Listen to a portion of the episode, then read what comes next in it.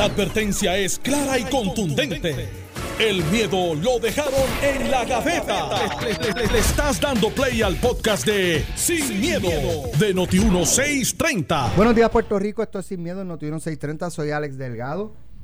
Ya está aquí con nosotros el gobernador Alejandro García Padilla, a quien le damos los buenos días, gobernador. Buenos días, Alex. Buenos días a ti, al país que nos escucha, a Carmelo Ríos, que ya está calentando el brazo ahí en la, en la lomita del lanzamiento. Y al no país, se ha vacunado, pues ese brazo todavía. Sí, eh, sí, sí. sí, No, sin no, duda. no, estoy ready, estoy ready. Él, él pidió la vacuna. Como Lourdes Ramos, Eh. que los adelant que, lo, que avancen con los legisladores porque es que son first responders No, no, atendiendo yo- público. Ah, Yo, yo, Ah. eh, eh, Eso, digo, presenta- ella, no dijo, ella no dijo que eran primeros Gracias. respondedores, pero ella que avancen con los legisladores, pues que nosotros atendemos Mira. público. Ok, este. ¿Usted coincide con ella? pero- Deben adelantar a los legisladores. Pero espérate, preséntame primero, preséntame. Carmelo Ríos. Ah, ok. Ya está la pregunta. Eh, gracias, Alex. Gracias, Alejandro. A todos los que nos escuchan en Florida, Sin miedo, eh, sin sin, miedo. miedo. Adelante. Eh, saludos a, a- a Barbarito que atacó otra vez hoy. Eh, a Jerry. En Habla- una escuela cerca. En una escue- eh, no hablamos nada más que abrir las escuelas y todo el mundo contento y sale Jerry con el reportaje. Y aquí nos encontramos en una escuela, esto, lo otro. Y dije, Barbarito strikes back, o- odia a la humanidad. Pero No, vamos, es su trabajo. yo lo sé y lo hace muy bien. Eh, pero lo estamos velando. Este, mira, Alex, este- esto que tú planteas de quién viene primero y quién viene después, eh, depende mucho de la situación personal y las condiciones de salud que uno tenga.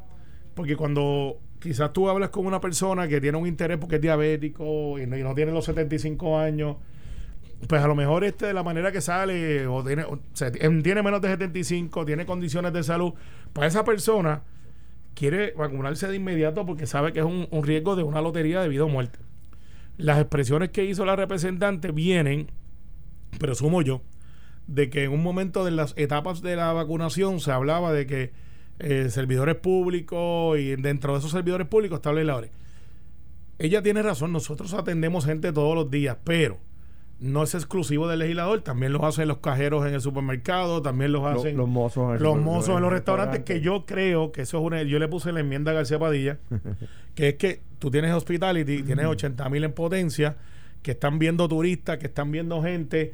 Eh, pues si yo quisiera detenerle un foco Y que de. atienden gente sin la mascarilla puesta distinto al supermercado, que atienden gente con la mascarilla Claro. puesta. Eh, Pues- o sea, en el- eh, quiere decir Alejandro, el, el comensal no tiene mascarilla comiendo. Comiendo, claro. Claro, viviendo. entonces, y, y- El y- empleado y- sí, y te claro. atiende 50, 60 personas en un día, en un turno de, de mesero o mesera o, o bartender, lo que sea. Así que todo el mundo quiere ser primero. eh, yo quizás porque tengo no la comodidad, sino porque ya a mí me dio y tengo alguna clase de, de inmunidad, pues yo espero mi turno y yo tengo 47. ¿Y, y qué les parece la petición que hizo el, el presidente de la Comisión de Estatal de Elecciones de para 50 empleados de la comisión? Porque es que ellos tienen que contar votos, viene un, eh, un, un evento electoral ahora en mayo y deben de estar vacunados. Bueno, Alex, Pero eh, no solo ellos, a las cónyuges también deben Eh, vacunar, o sea, ti- la- están en la lista. lo, mano. lo- lo que pasa es, Alex, vamos, vamos a organizarnos. No. Prende la luz y vamos a organizarnos. No. No, vamos a organizarnos. No. Eh, mira, si te vacunan a ti y no vacunan a tu núcleo, este, no, no, espérate, espérate, esto no es porque te caiga bien o no, es que No. esta es la realidad. No. Pues no hiciste gran cosa. No, seguro que sí. No, no. Seguro que no, sí. No, no. Seguro no, que sí. El médico, entonces el médico no debe ser vacunado si no vacunan a sus cuatro hijos y a, a su Yo, pues, esposa. no, los hijos no pueden No, porque son no, menores. no. Pero no, No. bueno, Alex, tú estás en contra de lo que yo. el, el médico es el que tiene que estar vacunado para evitar contagiarse porque ese es el que está atendiendo al paciente. No es su esposa que a lo mejor está en el gimnasio. Ve, no, voy a sacar mi. Hace tiempo no sacaba una certificación de Facebook de, de infectólogo, y, pero la voy a sacar ahora. O que está trabajando en otro sitio. Tú sabes que, está- si ¿sabes? tú eres inmune, no necesariamente eh, se, ha, se ha comprobado que tú puedes transmitirla aunque no te afecte a Los ti. familiares no son prioridad. Espérate, es que vamos a definir familiares. Vamos a Esposa definir familiares. hijos. Los que están bajo el mismo techo. Porque yo tengo gente que tiene familia que tú lo invitas a la fiesta y aparecen el sobrino, Es el más, nieto. Es más, eh, eh, planteando tu punto de que no, pues si vacunas al médico o, a- o al personal de- y no a la, y no a la, fa- a la esposa y los hijos que tienen 17, 18. Mm, creo es lo mismo, pues la entonces hay vacuna- que incluirlos también. No, Entonces, pero- vamos a seguir sacando personas de, Es- ese es el de problema. 65 años No, ese es el para problema. vacunar a muchachos y Claro. personas Eh, que están eh, en edad. Alex, por Alex, favor. Alex, ese es el problema, que se sigue expandiendo, pero yo no estoy en desacuerdo con el plan de vacunas del gobierno. Parecería que estamos discutiendo que cuelen a unos antes y otros después. No. Sí. Yo estoy de acuerdo, yo estoy de acuerdo. Sí, no. ya estamos discutiendo eso, no que tú lo estés diciendo. Por ejemplo, pero eso es exacto, Eh, estamos discutiendo es, es esa. debe de Mira. ser, debe ser como está, Vamos- por vamos a edad, establecer, ok. por condición Vamos a y por prioridades. ¿Qué son primeros respondedores? Para mí, para mí, todos los que están en el sistema y componentes de seguridad. Y salud. Por eso, de seguridad y salud, tienes razón. Eso es para mí. Mira, Pelle no está escuchando el programa. Legislador no está en ese. Pelle, estoy al aire. Y los empleados de la Comisión Estatal de Elecciones no están en ese renglón. Mira, Y los familiares menos. No son primeros respondedores. yo creo que si tú estás casado o convives con un, con un primer respondedor, mi opinión, quizás Mellado viene y dice, no, Carmelo, no funciona así. Y yo tendré que decir, pues Mellado tiene razón porque él es el secretario. O sea, ahí tiene conocimiento Digo, de salud. Carmelo, si, si tú me dices que hay vacunas que están llegando, que, pues, yo puedo entender eso, pero estoy, estoy tratando de poner el, el análisis en el contexto de que se tenía una proyección de que iba, que iba a llegar una cantidad y ha llegado la mitad. Está bien, O sea, pero, Alex, no tú- hay pero te voy a decir algo que Alejandro tiene que saber porque le tienen que haber llamado. Y a ti te tienen que haber llamado también. Hay gente en listas alegadamente clandestinas, que no son clandestinas, son listas donde Alejandro, bueno, no usa Alejandro, mal, mal ejemplo. Está bien, úsame, No, no, a eh, manera eh, de eh, ejemplo. eh, a manera de ejemplo. que si la gente sepa que no estoy en ninguna lista, pero a No, manera de a- ejemplo. Alejandro tiene tres condiciones de salud y una de ellas es popular, que es ser popular. Eh, y esa parece esa me hace genio, esa me no, hace no, genio. no, hay, hay gente que son tan y tan inteligentes que enloquecen. Esa me Pero, hace genio. eh, pero tiene, nosotros te esperamos en el Partido Popular, es el único eh, que te falta. No, faltan tres. Sí, por, basado en la nueva elección, faltan tres. Pero. ya eh, eh, hoy, no hay break. Hoy no hay break. Ahora le faltan tres más. Eh, hoy no hay break. Hoy llegué ready. Sa- Sabemos que vas a llegar. Tú No, no. pipiolo, después PNP y vas a de Pero, pero le falta este Movimiento de Historia Ciudadana y Proyecto Dignidad. no, aunque- es que como ellos no se llaman partido y mira. Carmelo es un hombre de partido. Mira, aunque quiera llegar, no me van a aceptar. pero, pero, pero. Ya- ya- ya pero- empezó vistiendo de rojo. Pero, no, no, tranquilo, que es azul. Mira, Volviendo Azul. al ejemplo de Alejandro. Alejandro tiene, por ejemplo, dos condiciones que para él, y tiene 50 años, tú dices, tengo dos condiciones que si me dan no duro 24 horas en este virus, porque Digamos, pues, asma y si me da, o sea, condiciones que el virus afecta mucho. Afecta digamos, mucho. Asma crónica. y Alex Delgado está autorizado para vacunar. Tú sabes lo que está pasando, Alex, que la gente que va para la segunda vacuna no están llegando. Y una vez tú abras ese vial, que no es una inyección nada más, hay creo que 6, 7, 8, 9, 10. Ajá, eh, si tú no la puedes mandar al- para el freezer otra vez. exacto. Y lo que dicen es, Alex llama a Alejandro, Alejandro, Bueno, la información que me han dado a mí es que hay gente que ha ido a coger la segunda vacuna y no hay. y hay gente que no va a la segunda vacuna. Entonces lo que hacen es que esa lista a las 3 de la tarde te dicen, eh, Alejandro, gente para que ¿está cerca? Para que sobran. sí. arranca para acá porque si no sobran las botas. Y ojalá no sea verdad lo que me han dicho. Ojalá no sea verdad. Pero alegadamente hay instrucciones de que si sobran, y, y por ejemplo en la Guardia Nacional, ojalá no sea verdad, las están descartando cuando se las pueden poner a alguien más. No, no se pueden votar, no se pueden desperdiciar. Así que hay gente, Alex, hoy, que están miles de puertorriqueños en listas eh, de estas no oficiales, en stand-by, de que si sobran 7 8, te mandan a buscar Pero- para que rápido te la Pero pongan. al fin y al cabo estamos Sí, de pero acuerdo. de que esté dentro del periodo.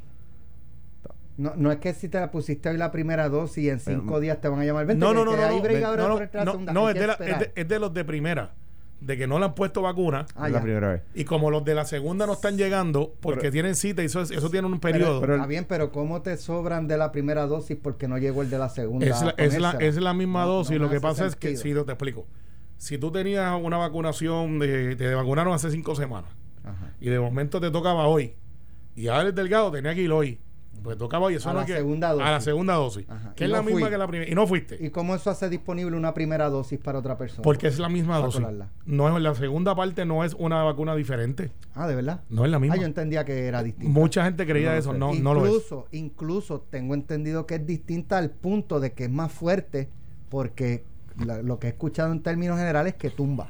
Bueno, Te da un, un Yo, un pero, sopetón, pero, un- pero, sí, da más duro. da pero, duro, pero lo eh, que cierto te es. da fiebre, te da dolor en el cuerpo por 24 bueno horas. si, si, si, si soy corregido por los expertos en que, que nos mira, escuchan, a ver, mira qué dice Pero, Facebook. pero, pero lo, lo cier- pero lo cierto buscar la es- certificación. Pero lo cierto es que los empleados, por ejemplo, los empleados de, de restaurantes deberían estar antes que los compañeros de la Asamblea Legislativa. Totalmente de acuerdo. Y que los jueces, Y por supuesto. Y que los empleados de la Comisión Estatal Digo, de lo- Elecciones. yo he visto vistas en este periodo de tiempo en el tribunal, pero son por Zoom. O sea, la- creo que presencialmente son la excepción. Está bien, ¿sabes? Pero, bueno. Eh, oye, eh, anoche eh, tuvimos la oportunidad de entrevistar a Héctor Joaquín Sánchez en Jugando Pelotadura. y voy a pasar un sonido, dura casi cinco minutos, pero es que el hombre fue, mira, con el cuchillo en la boca. Vamos a escuchar lo que pasó anoche. ¿En qué posición usted tenía cuando estaba Julia Keres, el de secretaria de Educación? Sí, yo fui el re- responsable, era el secretario auxiliar de Educación Ocupacional y Técnica por dos años y cuatro meses y implanté política pública bien importante, que es lo que me apasiona. Julia Keres lo sacó usted del cargo. Desgraciadamente, y, y a eso es que se debe la campaña desgraciada que hay en los medios, donde lamentablemente están difamándome injustamente con señalamientos que no ocurrieron y ¿Por que qué lo destituyó Julia Kelleher? porque yo en diciembre del 2018 eh, identifiqué un mal uso de los fondos federales. Yo- mi responsabilidad como secretario, que recibía 18 millones de fondos federales, era atender la necesidad de nuestros estudiantes de las escuelas Pregunto, vocacionales. ¿usted eh, discriminó o fue demandado por discrimen político? No, nunca. Nunca. Nunca, al contrario, Eh, nuevamente. Julia le cierra la escuela a la alcaldesa Loíza y soy yo quien acude con un programa innovador para abrir cursos vocacionales a esa escuela y hoy día de 95 estudiantes que fue en aquel entonces que la volvimos a abrir, hoy tenemos le- un producto le de pregunto, 350 Porque doña Aida le dio un consejo de que no sigan en la posición. Le pregunto, ¿usted fue apadrinado por Edwin Mundo para estar en esa posición? No, al Eh, contrario. pero, pero la secretaria admitió hoy que fue Fortaleza quien le trajo su nombre y que usted apareció allí con el resumen. No, mira, yo, yo me le pongo a disposición, y esta es la verdad, a la secretaria Elba Aponte, cuando yo me entero que tanto de Mundo como doña Aida Díaz están apadrinando a Eligio, a Leuterio Álamo, disculpen. Edwin Mundo. Sí, ¿y qué ocurre? Que cuando yo veo eso, yo no me puedo quedar en la Comisión Estatal de Elecciones, simplemente allí implantando nuevos procesos políticos de, de- de nueva tecnología para el futuro de las próximas campañas y eventos electorales. Cuando yo veo esa campaña ardua que tiene, a quien respeto totalmente, doña Aida Díaz, porque cuando fui maestro de Miguel Sucia era el que le hacía los jardines a la Asociación de Maestros, ¿qué ocurrió?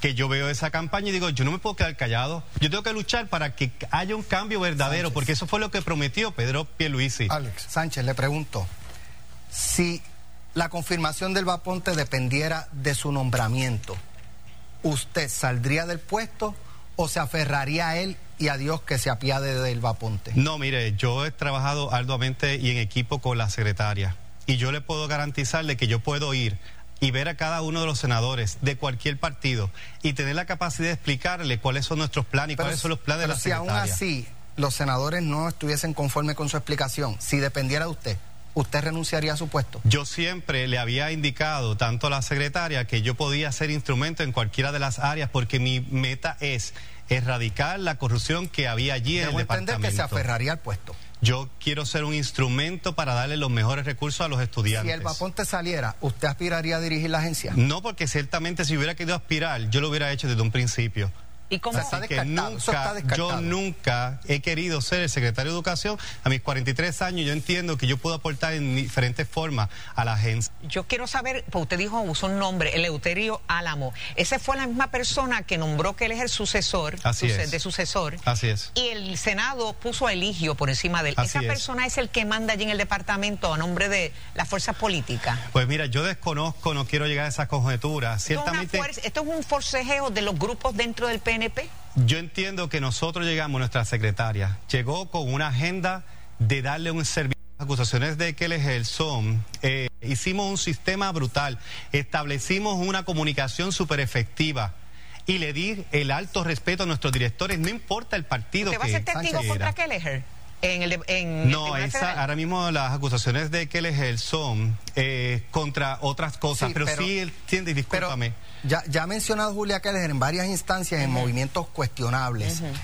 Lo que le imputan a Julia Keller de ser corrupto, ¿usted lo cree? Sí, ¿Usted ¿Oh, cree sí? que Julia Keller fue una claro corrupta? que sí, porque Duró yo fui. en el vi- departamento. Por eso es que usted, ¿por qué usted cree que hay la campaña ahora mismo en contra mía? Porque lamentablemente fui el único que tuve la estatura de moral de decirle basta. Aquí el dinero va a ser para nuestros estudiantes, para dar el servicio directo a nuestros Y estudiantes. estaría disponible para las autoridades federales si Ya yo estuve, ya, yo, ya yo referí. Va a ser testigo. Yo fui, ref- yo fui, yo referí ya a- a- al inspector general. Yo fui al FBI, cinco horas de entrevista. Yo fui a diferentes medios para denunciar la corrupción que había. Inclusive hasta fui a Fortaleza en aquel entonces. Bueno, Esto es bueno para discutirlo aquí. esto, esto está caliente. Julia Keller era una corrupta, Segu- sí, el, al- según dijo. sí. Y que él identificó actos de eh, manejo irregular de Y que fondos por eso lo votaron. Que él lo denunció y por eso lo votaron. Pero que no son los mismos actos por los cuales ella está acusada. Correcto. Cuando Margarita le pregunta, ¿usted va a testificar Yolanda. en su contra? Yolanda, Sí. él le dice, sí, no, es que lo- los actos que yo identifiqué no son los mismos. Pero cuando yo cuando yo le pregunto si Julia Keller, si él cree que es una corrupta, que Dice dice, que que, sí. Y, y entonces yo le doy seguimiento a la pregunta de Yolanda y digo, pero va, eh, está disponible para testificar eso. Y le dice, ya yo testifico ante las autoridades federales, inspector general, ya Pero- yo me vacío. Pero déjame decir lo siguiente. Va, espérate, espérate. Me lo dices cuando regresemos de la pausa. Estás escuchando el podcast de Sin, miedo, de Noti1630. Está caliente. Héctor Joaquín Sánchez vino con el cuchillo en la boca anoche. No. Dijo- Vino a- vino a defender su honor. Digo, digo y, y a- aparte de lo de Kelleher, eh, si, si, el, si su nombramiento le va a costar el puesto al Vaponte, él lo siente mucho, pero Mira, él se, él se queda ahí. Digo, no, no me voy, no. Yo Bueno, hablo eso, con, eso no fue lo que él dijo. dijo, yo hablo, yo hablo con los legisladores y los convenzo. Alex, eso no fue lo que dijo. De hecho, sobre la segunda vacuna, ¿Qué dijo? sobre la segunda vacuna, Ajá. varias fuentes médicas, que no soy yo, dice que es la misma dosis. Ok. mira, de algo importante que me llama la atención porque puede traer cola en términos de procesos judiciales. Puede, puede no, debería ser entrevistado. Déjame recapitular Ok. para. Ok. Él dijo que, ¿sabes? No va a renunciar. Y No. en un caso hipotético de que el Senado o, o la mayoría de los senadores condicionen su salida a que el Vaponte lo saque o él renuncie, él no se va a ir. No, él dijo que él está disponible Él no se va para seguir sirviendo. Recuerda que esa No se posición. va a ir. No, pero, no, pero no dice que se aferró. Se. Lo digo di- yo. pues está bien, pues, pues que puedes decirlo. Lo que Está pasa bien. es que no puedes poner las palabras en la boca de él. No, lo estoy diciendo yo. Él se muy va a aferrar. Pues, pues estipulado. Esa es tu Él se va a aferrar a la posición. Aunque le cueste a él Vaponte el puesto. Pero Eh, anyway. eh, eso no fue lo que dijo, pero eh, Está bien. estipulado de diferencia. Eh, dice eh, que a él no le interesa ser secretario, ¿verdad? Porque uno piensa a lo mejor, y si a ella la cuelgan y de momento, mira, pues vamos a designar a Héctor Joaquín que está allí, lleva 21 años en la agencia, y qué sé yo qué. ¿Cómo es que tú dices cuando andan, llegan por la mañana? ¿Cómo es? Lo que tú dijiste ayer, que llegan por la mañana y prenden el. ¿El qué? Eh, prenden el- la, la sierra. ¡bum! Ah, sí, ah, se escucha el palo. Se lo echa el palo. Eh, Se lo olvidó Yulín, ¿viste? Entonces, ¿qué pasa? Yo, Y Yulín, se que le llegaba a San Juan pregunta- de la No, mañana. está- es que no voy a, fue fuera del aire y no voy a contar. Se le pregunta a que él, estábamos y por ahí era de que ti. se quedó Era de Alejandro, ti. se le pregunta, ¿por qué Kelleher lo despidió? Digo, porque yo identifiqué irregularidades manejo, en el manejo de fondos federales y eso me costó el puesto. Más adelante yo le digo, bueno, y como en varias instancias de la entrevista, él puso a Julia Kelleher en, en- en posiciones cuestionables. Digo, ven acá, usted ya que ha mencionado tanto a Julia Kelleher aquí, ¿usted cree las acusaciones de corrupción contra Julia Kelleher? ¿Usted las cree? Sí, pero eso casi no me deja ni terminar la pregunta. Sí. O sea, ¿usted cree que Julia Kelleher es una corrupta? Sí. Y Yolanda le pregunta, Y ¿usted va a testificar? Y él dijo, es que los, por- las acusaciones de ella no son por lo mismo que yo, Correcto. que yo señalé. Pero por las acusaciones, él dice que él ya testificó ante las autoridades ¿A dónde? Federales, dijo. federales, correcto. Ok, a dónde voy el caso de Sánchez Valle dice que tú no puedes acusar en la corte estatal Los por algo mismos que delitos. acusaron en la federal si son los mismos hechos. Igual no puedes acusar en la federal si ya la estatal acusó, ¿verdad? Ahora, si son hechos distintos, sí puedes. Por lo tanto, si el Departamento de Justicia escuchó la entrevista que, que sucedió ayer en Pelota Dura, estoy seguro que lo van a ir a, a buscar para entrevistarlo, porque lo que él está diciendo es, yo identifiqué actos de corrupción so- sobre los cuales hablé con los federales, pero esos actos no son los mismos por los cuales ella está siendo acusada ahora. Son otros. Y la corrupción no, No prescribe. No, la de fondos públicos. Correcto. Eh, el, el- el- el- tema, el tema es, me parece aquí que es- su testimonio trae cola. Ahora, Alex, yo creo que con sus bondades y defectos, como decíamos ayer, no estamos hablando ni, ni de sus bondades ni, ni de sus defectos, ¿verdad? ¿Vulnerabiliza el nombramiento de la secretaria? Pues la respuesta es que sí. Eh, Uno puede pensar que esa vulnerabilidad es justa o injusta, pero lo cierto es que estamos ahora mismo discutiendo si, el, si el- ella va a ser confirmada o no por la posición eh, de subsecretario. A lo que tú decías ahorita, él no, se, él no, él no decide si se queda o no, eso lo decide la secretaria. Claro. A la Pero como él fue impuesto, parece ser. a la pregunta de Yolanda, que si de Fortaleza fue que llamaron a, como ha dicho la secretaria, él no lo niega. Si, eh, y, eh, me parece a mí que, de nuevo, él se defendió muy bien, sin duda alguna. Lo hizo muy bien. Fluyó, mostró seguridad. Tenemos su versión y su versión es, es- se defendió muy bien. Ahora bien, si como dice el periódico de hoy, él estaba eh, diciendo en el departamento que él iba a ser subsecretario antes de que nombraran a la secretaria. Si de Fortaleza le impusieron el nombramiento, eh, pues son cosas que son alegaciones, ¿verdad? Que no sabemos cuál es la verdad. Él no lo negó ayer, pero no podemos acusar al gobernador de eso porque no nadie nadie o sea, Lo que sí nego es que por lo menos fuese el candidato de Edwin Mundo, de Edwin Mundo. que era el coordinador electoral, era. y dijo y Eh, era el jefe de él allí. eh, Eres jefe, Entonces, eres Álamo. Álamo. No, no, era Héctor Joaquín. Ajá. Y Edwin Mundo era el que, la, el que-. Edwin Mundo hacía lo que dijera Héctor Joaquín. Ajá. Sí, por eso No, las camisas no, no, decían, no. las camisas decían, aquí llegó Héctor Joaquín, ¿verdad? No, no, no, no. Así era que decía la Mira, Eh, camisa. Edwin Mundo Pero- tenía, tenía y tiene su rol dentro de la estructura electoral del Claro. PNP una persona que sabe que Si se en Edwin el flor. no le va a molestar Y- que Pero, que era el jefe. él No. dijo que y no- Joaquín era el que se organizaba dijo- en todo lo administrativo, en todo lo o sea, Él dijo gran que equipo. él Y no era el candidato ni de Doña Aida ni de Edwin Mundo, que el candidato de Doña Aida y de Edwin Mundo era Don Eleuterio. Álamo. Y Adelante. se supone que yo diga algo de eso. No, son este, pruebas de referencia no admisibles. Eso, eso es lo que dijeron ellos. Pero yo no en tengo la corte, en la corte aquí es sin miedo. No, pero sin miedo lo tengo que decirte que yo no puedo rebatir lo que yo desconozco. O sea, eh, hay veces que tengo que hacer silencio porque no tengo la información. Así que, eso fue lo que dijeron. Pues eso fue lo que dijeron. En el caso de lo que Nadie me ha dicho todavía por qué este Joaquín no puede ser esa posición. Nadie. l- en términos 48 horas legales, hablando no, de eso. pero, pero eh, eh, no es inmoral tampoco. No lo es, Alex. Ser afiliado a un partido político, o sea, Alejandro. García Padilla no es inmoral. corro la campaña electoral. Alguna gente en términos no electorales. es.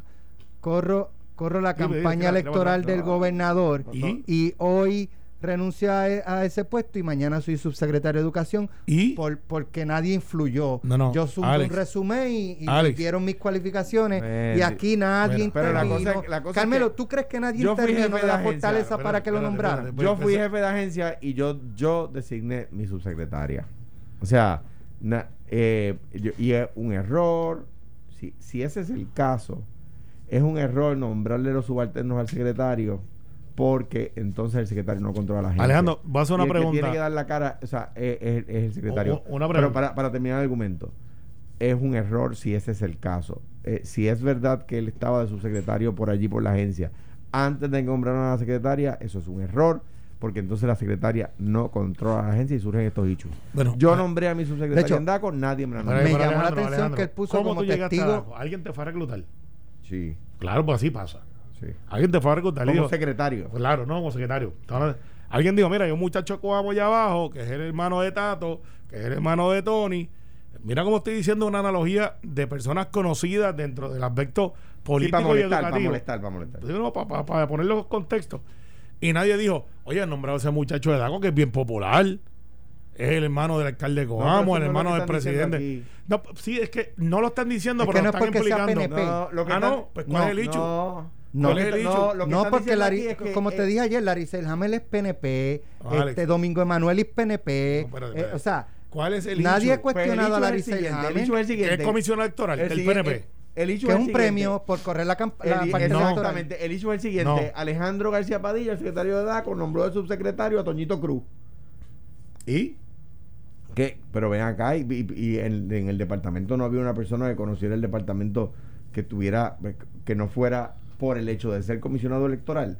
O sea, Toñito tendría la capacidad no de de ser subsecretario, de ser secretario. Ajá. Pero pero por la razón ¿Cómo para- llegó allí? La razón para nombrar a ese y no a otro. ¿Por ¿Cuál fue? Pues Carmelo no, no, esa es la presunción que ahora todo Pero el mundo ¿cómo es posible que lo fue que fuera Si él nombrado estuvo antes? allí, estuvo allí veintipico de años. él no Chico, lo trajeron de un paracaídas, no fue que Chico, trajeron pero- de Hermona ni de Caje por la Muerto. agencia diciendo que era su secretario antes de que nombraran a la secretaria. Tú sabes cuánta gente en las agencias dicen historia y, y yo he aprendido mucho. Yo siempre ap- aprendo, pero esta vez he aprendido de que el 80% de los rumores de pasillo de las agencias vienen con agenda, infundados y con malicia. ¿Y te refieres a cuál? A todos. Pero, o sea, el secretario nombra al subsecretario. Sí. Y No- él, Ponte, levantó la mano y dijo, lo hice yo. Sí. No, para. Se acabó la discusión. No, espera, espera. sí. Ella lo dijo ayer. Espérate, pero déjame terminar. El secretario es el que nombra, o en este caso la secretaria es el que nombra a sus subalternos. Así es. En este caso, según dice el periódico de hoy, Y tú le crees el periódico versus el Ponte que dijo que fue ella. pero déjame terminar. Ay, bro. Voy a empezar otra vez. Close caption. El secretario o la secretaria es quien nombra a sus subalternos. El periódico de hoy dice que él estaba en la agencia diciendo que él, que él era el subsecretario antes de que nombraran a la secretaria.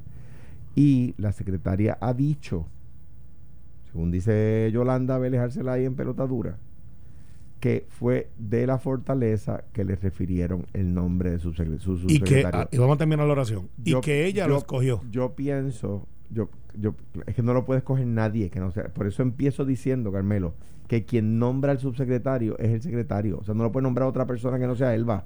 O sea, el que ella diga fui yo es, es- es un argumento totalmente académico. Eso lo sabemos, porque no lo puede nombrar más nadie. Bueno, O pues sea, el entonces- gobernador no puede nombrar, el gobernador no tiene autoridad en ley para nombrar al subsecretario de nada. Hubo un asunto en la historia norteamericana de la política donde un candidato a presidente le preguntó al otro después de un argumento de, de semanas, Where is the beef? Eso no es correcto. Más o menos así, así No, era. así no fue. Así, bueno, Where's the beef era y fue hasta un comercial después Eh, de Water Monday. de Walter Monday. De dijo, 1984. Where is the beef? O sea, aquí llevamos dos días hablando de si este es Joaquín, que se- vamos a dejar esa endeja ya porque ya no es, no, no hace ni endeja. Bueno, Vamos a dejarla porque es que no, no me han podido convencer en 48 horas. Nadie me ha dicho que el muchacho, o el no muchacho, con mucho ¿La respeto, qué? La endeja. Es una frase de Coamo. No, no, Sí, sí, eso de allá de Cantagallo. En eh, Coamo la decimos como es. Llevan dos Eh, días, nadie me ha podido convencer. Todo el mundo cae en el mismo lago. La- que, que el muchacho es comisionado Dejen la deja, del PNP. la deja. Ya, sí. Si son de Victoria Ciudadana, no son derrotados. Es que tienen Bueno, falta de Bueno, pero, pero si ok. son del otro lado, mi- eh, yo tengo una de- pregunta, una pregunta, pero, Dale, que tengo obviamente esto no contribuye, esto eh, al contrario, va en contra del argumento de que se busca despolitizar las agencias. Esto no ayuda a mostrar despolitización en las agencias. Eso, Bueno, eso lo sí, tienes que eso es aceptar. cierto. No. Eso es cierto. Obje- objetor por conciencia. Está bien. Vamos a, vamos a, al tema donde, Que no, donde no, que no, que No, no. en My way or no way. vamos al tema donde Carmelo Río tiene un doctorado. Em, Tengo eh, más derecho. Yo tengo un derecho, es verdad. No, no, no, pero este- es- es- esta, esta fue con mejor calificaciones. Asuntos del Partido Popular Democrático. Ah, no, yo soy observador. y soy juez. Anal- analista. Mira, No, oye, el, el, eh, el ex eh, director de comunicaciones de la campaña de un ex gobernador que nosotros conocemos. Armando Valdés, escribió una columna muy interesante eh, que se llama El PPD debe promover la redemocratización de Puerto Rico. Hmm. Y dice, eh, voy a traer dos temas del PPD para, para entrar en análisis. La elección de Pierluisi como gobernador no fue una victoria del PNP, sino una derrota del PPD. Si el partido no se mira en el espejo, podría ser solo la primera de una secuencia ininterrumpida que llevará en, el, en un futuro no tan lejano a la desaparición de una colectividad necesaria de centro izquierda que será sustituida no por un partido emergente, sino por la hegemonía del PNP. La razón principal de esta derrota, no me cabe duda, fue ignorar su base política, aquella que en las elecciones cerradas le concedía el triunfo contra todos los pronósticos, mover el partido hacia la derecha, una derecha fundamentalista personificada por figuras como Wanda Rolón, dejó huérfanos a decenas de miles de populares, particularmente jóvenes y a los habitantes de la zona metropolitana, cuya identificación con la colectividad se debía a la percepción de un partido de corte más liberal. Continúa por ahí. Está ese tema. Y de la otra parte está eh, la recomendación o el apoyo, o como lo quieran llamar, del ex candidato a la gobernación, Charlie eh, Delgado, Delgado. a la alcaldesa de Morovis, Carmen eh, Maldonado, para que se convierta en la presidenta del Partido Popular Democrático. Y ahí le traigo un elemento que trajo Ferdinand Pérez ayer muy importante. Muchas veces estos pueblos pequeños, eh, su- sus alcaldes, su- sus líderes Son políticos líderes, que son están en poder, muchas veces cuando ocupan posiciones que son island white, o sea, que cubren toda la isla, como es la presidencia del Partido Popular, desenfocan su, su trabajo eh, o pierden un poco el enfoque del- del- de los asuntos del pueblo y muchas veces eso termina costándole eh, Sí, en, sí. Una, en una elección. Todo- Eh, porque, porque tienes que atender, el o sea, no, no puedes no puedes ser alcaldesa 100% como lo eres ahora, pues ahora tienes que dividir tu, tu tiempo en el Partido Popular, reorganizar a nivel isla el Partido Popular, eh, y entonces pues eso puede hacer que, que desenfoque su, su trabajo principal como alcaldesa y eventualmente pues le puedan pasar Bueno, factura. pues, Ahí tienen los dos temas del Como, Partido como tú Popular. sabes, yo me dedico a analizar el Partido Popular y voy a Porque estar- y voy a el tema del PNP estaba tan bueno, porque no seguimos hablando del PNP? Porque llevamos Eh, sí. 75% del programa con el PNP. pero no podemos seguir. No, no, vamos a hablar de esto. 75 es C. Hay- Sí, hay- sí, está bien. hay- hay pa- en el PNP hay para hoy y para mañana y el Sí, viernes. Y, para el futuro también. y para el futuro, porque, por eso somos gobierno. Mira, eh, ¿qué son qué? el El gobierno, Vamos a empezar por lo último. El PNP plan- gobierno, por eso nombran al comisionado electoral Y- subsecretario. y no, y vamos a por- nombrar vamos todos por los lo jefes de agencia. Vamos Dale. por lo último. ¿Coincides con Ferdinand Pérez? ¿Sí De- o no? No, no. Para decir no, No. para decirle la segura. no sabes de qué. No, pero no, por por eso no sé, pero güey, no, por Con lo, no. que, lo que acabas de decirle que sí, que es verdad. ¿De De, qué? que eh, le puede costar eventualmente electoralmente a la alcaldesa porque Ok, desenfocan. para que ese no es Eso fue lo que Ferdinand dijo Pérez, Armando Valdés. No te di. Estaba leyendo la columna. Bolazo, Te dije, bolazo. terminé, aquí termino con Armando Valdés de otra parte, Bolazo, siguiendo con el Partido. Popular. Por favor. Ay. Bolazo. Eh, le, le dice proponen a la alcaldesa y Ferdinand dijo esto. Ok, muy ¿Coincides con Ferdinand sí, Sí, no? Alejandro, ¿coincides con Ferdinand sí o no? Él ¿En viene ya mismo, acuérdense. Sí. En que eso puede afectar. Claro. Claro, mira, sencillo. Vamos a empezar por ahí. El Partido Popular tiene un problema de identidad. Se ha quedado sin discurso, se ha quedado sin candidato. Yo me reafirmo hoy. eh, ¿A cuánto estamos hoy? ¿A 3 de febrero? Eh, sí, sí. Sí, 3 de febrero. A, Ahí todos- a- la Candelaria. a los que quemaron el arbolito de Navidad sepan que estaban violando la ley. Exacto. Pero eh, Alejandro García Padilla va a ser candidato en el 2024. Eso no es Aquí a la izquierda mía va, no es, es verdad. gravedad, es gravedad. No te voy a interrumpir, pero solo para Eh, decir eh, eso no es eh, verdad. eh, ¿Tú es te crees que, que va a dejar un contrato de un millón de dólares aquí para irse por 70 mil pesos para la fortaleza? No, no es un millón, y pero... porque a mí tú me pagas la mitad que a Carmelo. No, la mitad si yo cobro. Pero era bien sencillo. Eh, porque el Partido Popular tiene un, un issue de qué es. Es un movimiento, es un partido ideológico.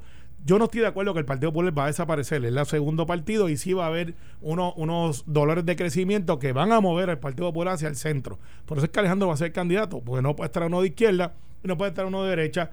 Y Jesús Manuel todavía no está listo. Héctor Ferrer, hijo Junior, Está todavía no está listo. Está gateando en términos Eh, de. no, no, está, o sea, no es que no en tengan capacidad. De, de, de que su primer término Sí, no- no está para listo la todavía. gobernación. No, no, no están listos todavía. Armando Valdés se barrió en la curva en San Juan. Ferdinand no vuelve.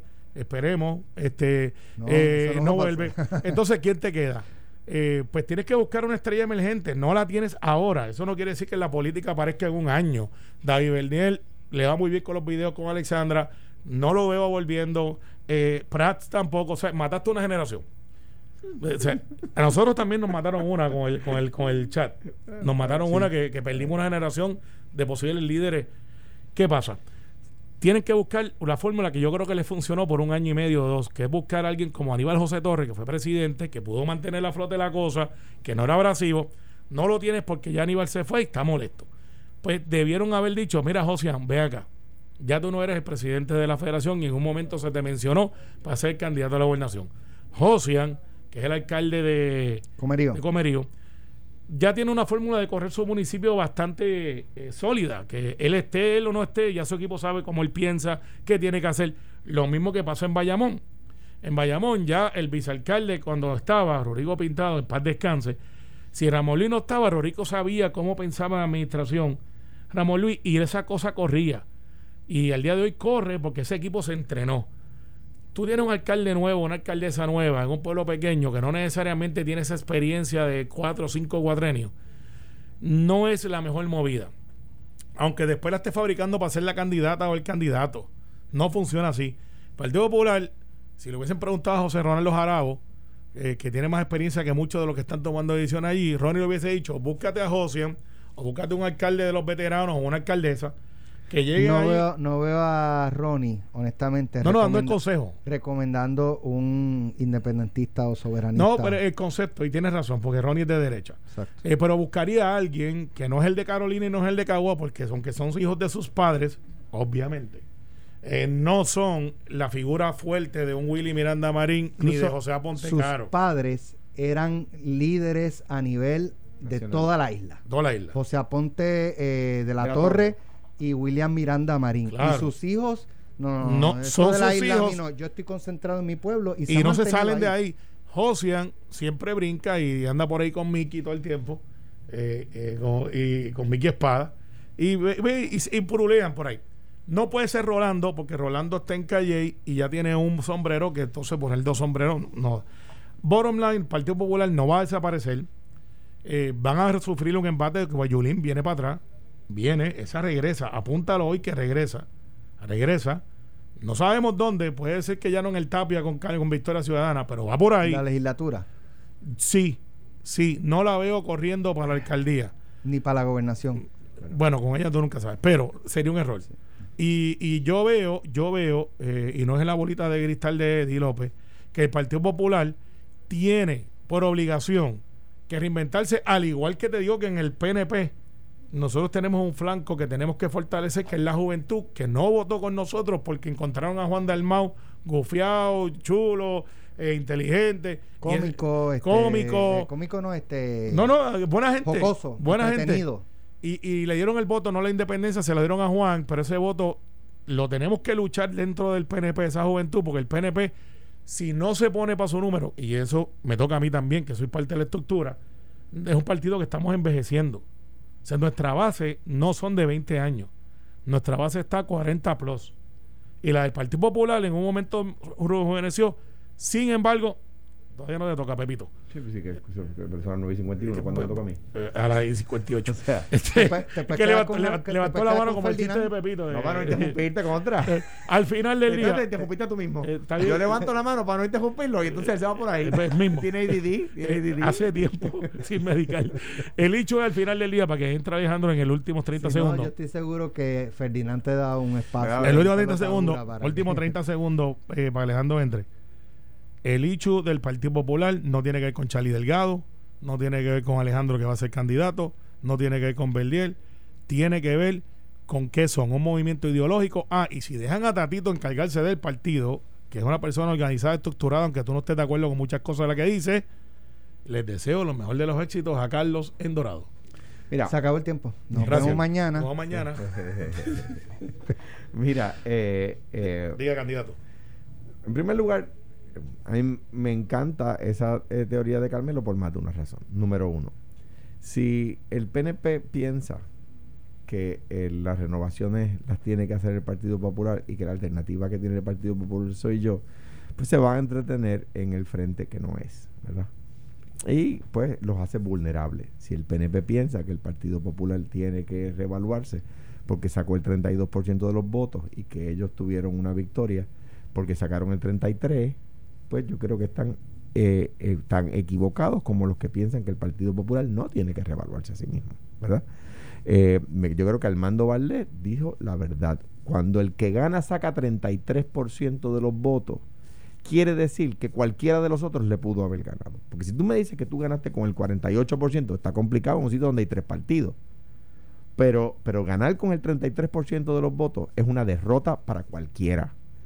Y para el Partido Popular haber sacado solamente el 32% es simplemente inaceptable. Es simplemente inaceptable.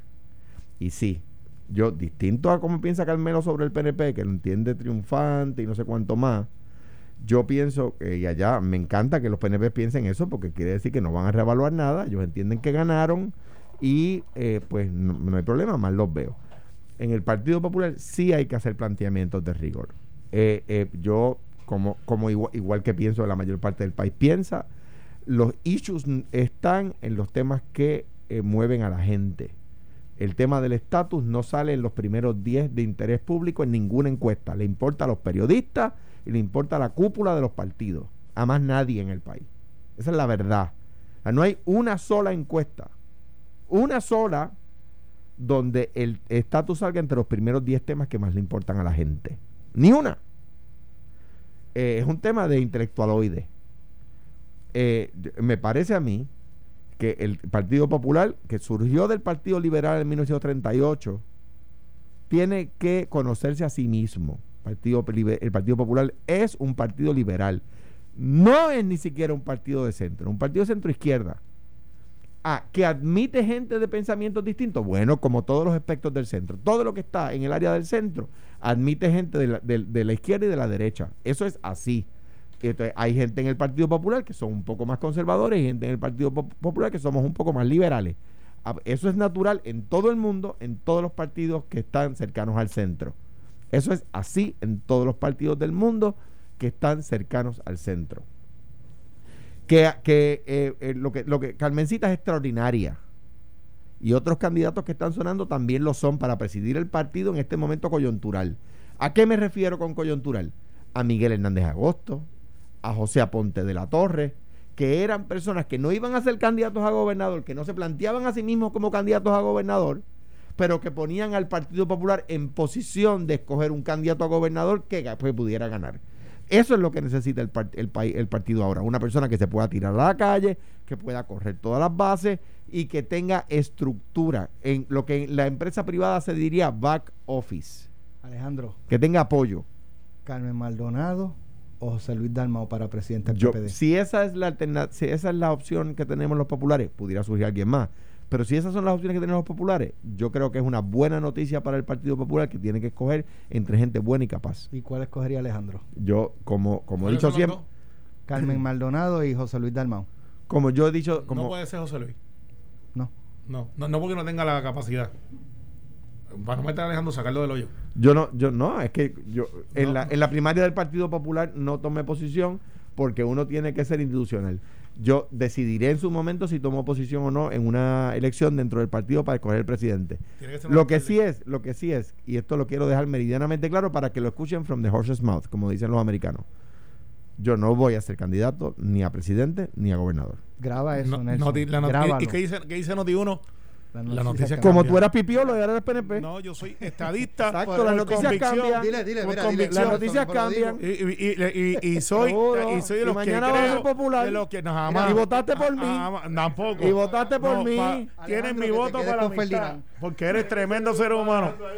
No, no, oye, y, y, y Ferdinand, ¿tú Los vas a correr PNP en deben 2024? saberlo. Mira, Carmelo, correr- Ferdinand, ¿tú sabías que Carmelo votó por mí en el Ah, 2012? Tiene que ser un alcalde. Seguro. Tiene mira, que ¿por ser qué un tiene que alcalde. ser un alcalde? Porque tiene estructura, los alcaldes son los que realmente mueven mucho de la estructura política, el legislador flota, Pero y para poder organizar tú necesitas nivel- alcaldes. ese es el No. problema, que en este país hay legisladores que se creen que flotan. No, no, bueno, no, sí, algunos tuyos que creen que flotan y vuelan también, pero este este, el hecho no es ese, el hecho no es ese. El hecho es que los alcaldes tienen estructura, tienen los funcionarios de colegio, tienen los presidentes de unidad y las reestructuraciones no son chichichijas, son consígueme el presidente de unidad, consígueme quiénes son las personas y a quién tú necesitas, los alcaldes. Mu- muy es más bi- fácil muy bien. Muy bien puede ser un alcalde, pero cuando se reestructuró, cuando Héctor Ferrer, presidente, me designa a mí a cargo de la reestructuración y lo hicimos juntos, éramos dos senadores, por un senador y un representante por acumulación, y lo hicimos, y, y, y, y- y- y Había- re- remontamos, remontamos una derrota de 250 mil Eh, eh, votos. Era, otra, era otro evento. Era otro evento. Que se queden con Ferdinand. Era otro Con evento. esa mascarilla, Carmelo no puede entrar a un banco. Carmelo el ninja. Eh, Esto fue, el podcast de Sin, miedo, de Noti1630. Dale play a tu podcast favorito a través de Apple Podcasts, Spotify, Google Podcasts, Stitcher y notiuno.com.